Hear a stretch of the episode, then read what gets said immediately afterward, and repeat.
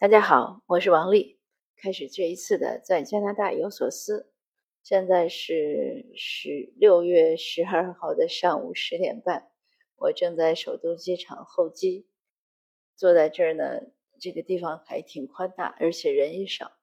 我对这个候机楼印象最深的是有一次我在这个地方睡着了，飞机起飞前觉得特别困，也是这样来的早，那就觉得躺一下就可以。结果一下子躺到飞机到最后差点要关闸门，那现在故地重游呢，还是颇有感慨。这一次的呃国内旅行呢即将结束了，我一会儿就中午应该是飞到台北，晚上从台北转飞机回温哥华。那这次国内旅行的让我觉得挺多的，就是很很多的很多的惊喜和意外吧。之前的。呃，上一期节目也有做了一些分享。那这一次呢，我特别想说说和我聊过天的那些网约车司机，因为这一次呢，我的一个出行的主要的方式就是打车。现在打车也很方便，嗯，随便下一个网约的 app，那个车来的又快又好。然后结算的时候呢，还不用现金支付，也不用你操作，它直接就发订单，然后就从支付宝啊什么上面划款了。那司机的服务意识都很强，而且车里面呢也是有各种像出租车呢，它有很多呃摄像头啊，可以录音啊、录像，还可以监监控吧。因为有一次我打的那个网约车正好是出租车，师傅刚跟我聊了两句天儿，马上车里就响起来提醒说，请不要和乘客 聊天。呃，但一般的 app 的那个现在国内这个 GPS，我觉得也挺智能的，它能。告诉你下面红灯几秒钟将会变绿，所以在那个车里呢听到很多 GPS 的指路。当然，更多的是和司机师傅聊天，也不是都聊。有的师傅呢不爱聊，有的师傅呢会主动聊，有的师傅呢就是你问问他聊一聊。那说几个让我觉得挺就是很值得思考的故事吧。其实也很感动，因为所有这些网约车司机呢。嗯，他们都是为了赚钱，而且每天都要跑十三四个小时，每个人都是这样说。他们一一个月收入呢，大概能有一万块左右。这个一万块左右的人民币的收入呢，大概是大城市一般人的收入吧。因为之前我也问过一些朋友，他们也是这样说。当然，我也不知道具体的，比如说餐厅营业员多少钱，但是这些司机师傅们都讲说，如果跑的少了呢，或者你少跑一天呢。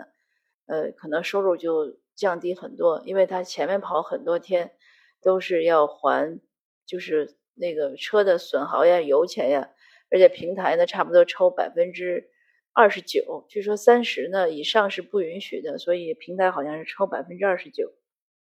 那有一个师傅呢就跟我讲，他说我以前也是做过生意的，他年龄不算，也是七零后，他当然他还问我你多大了，我说跟你差不多，因为他跟我讲他多大了。他七零年的，呃，他是在河南，原来是包工队，但是因为修路，修路呢拿不到钱，实在是亏不下去了，他就出来了。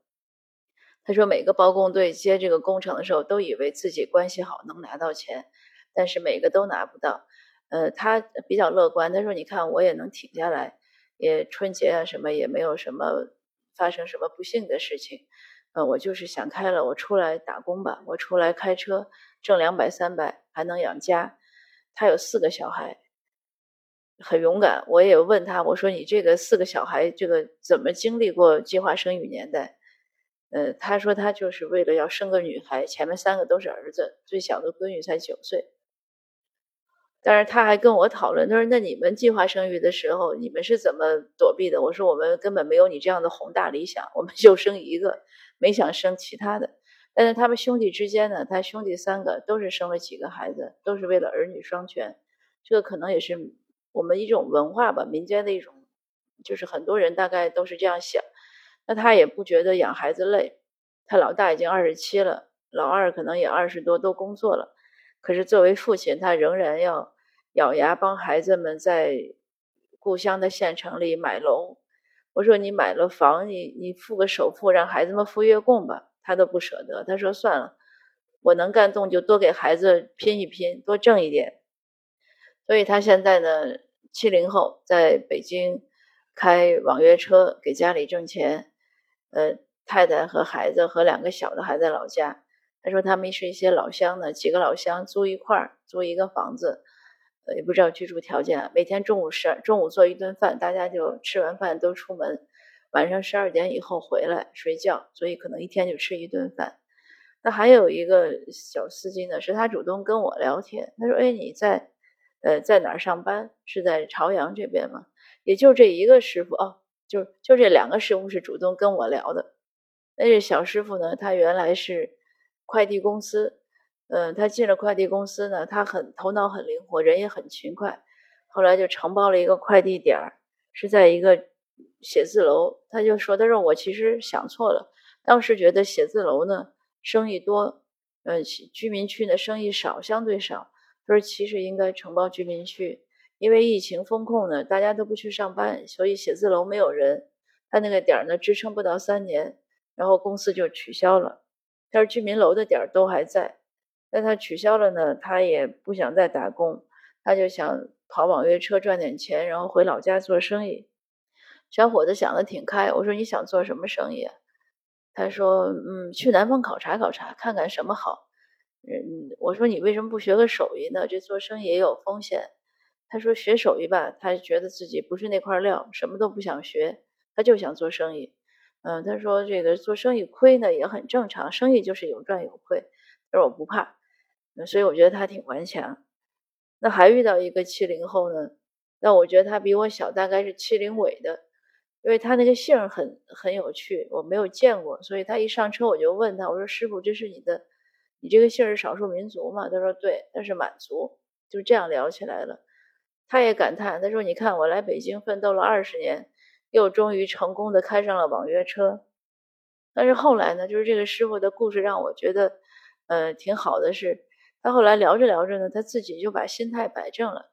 他说我吧，也不是说就要等米下锅，呃，我就是不能在家闲着，因为他说过了三十五岁之后呢，像他这种在公司上班的文职人员，又没什么特别突出的特长，就很容易被解雇。他被解雇过几次之后呢，他再找工作就很难找。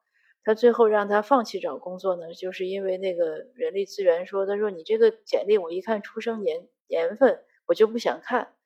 说你这么大岁数你还出来找工作，嗯，所以他也就想开了。他说他在家待了两年也是疫情，但是总待着吧，看老头下棋，他觉得也不是回事儿。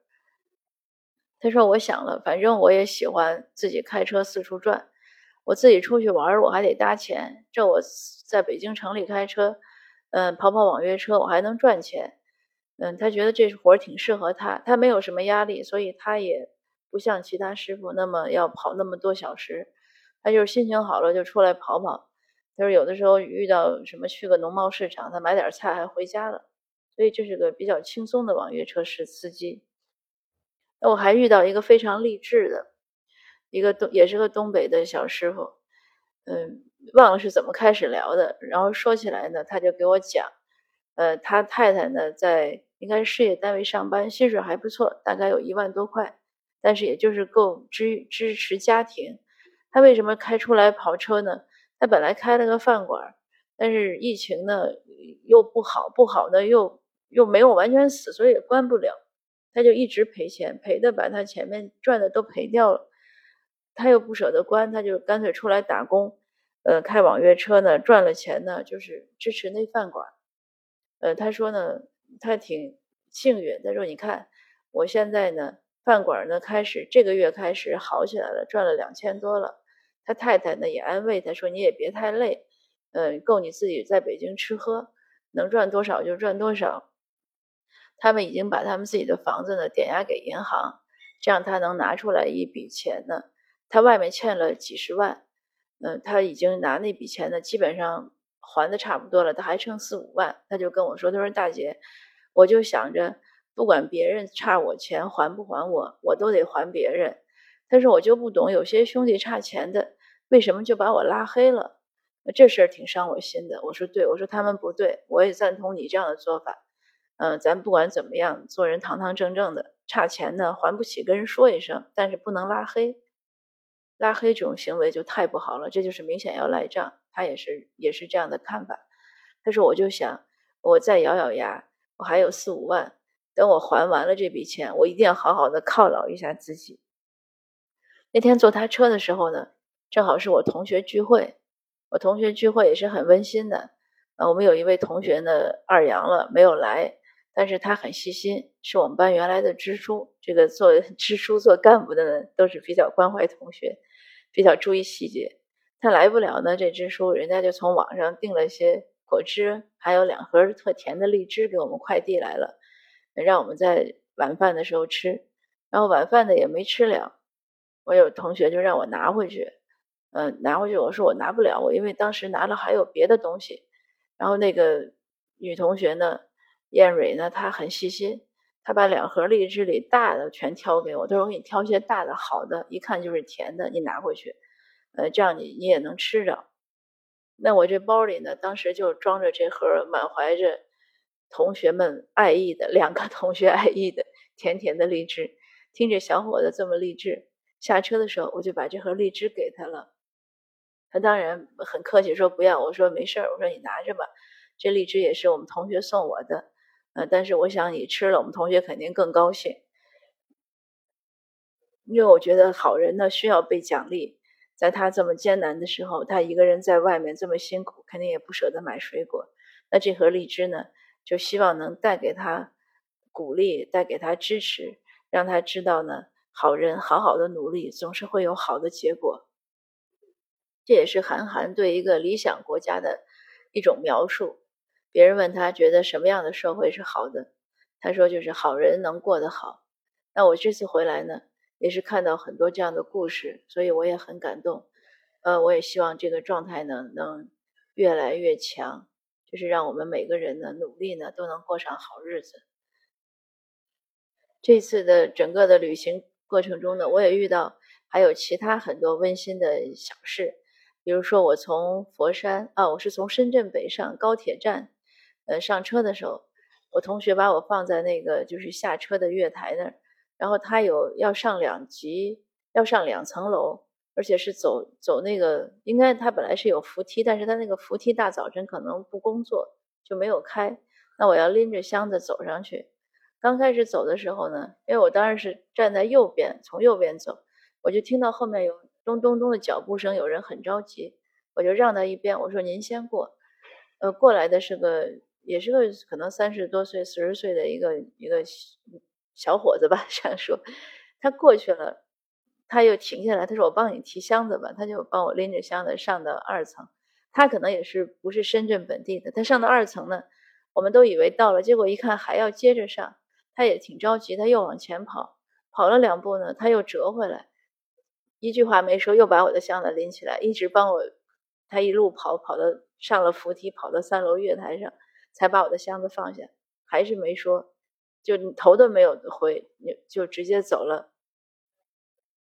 那虽然箱子虽然不沉，可是我要提着让我上两两级那个要那个扶梯也比较长，也是有点累。那，还有呢，我在高铁上也是，我把行李放在行李架上，后面呢有别的乘客上来呢，把我的行李推到里面，他外面放了他一个桶，那个桶里不知道是装的什么东西，很沉。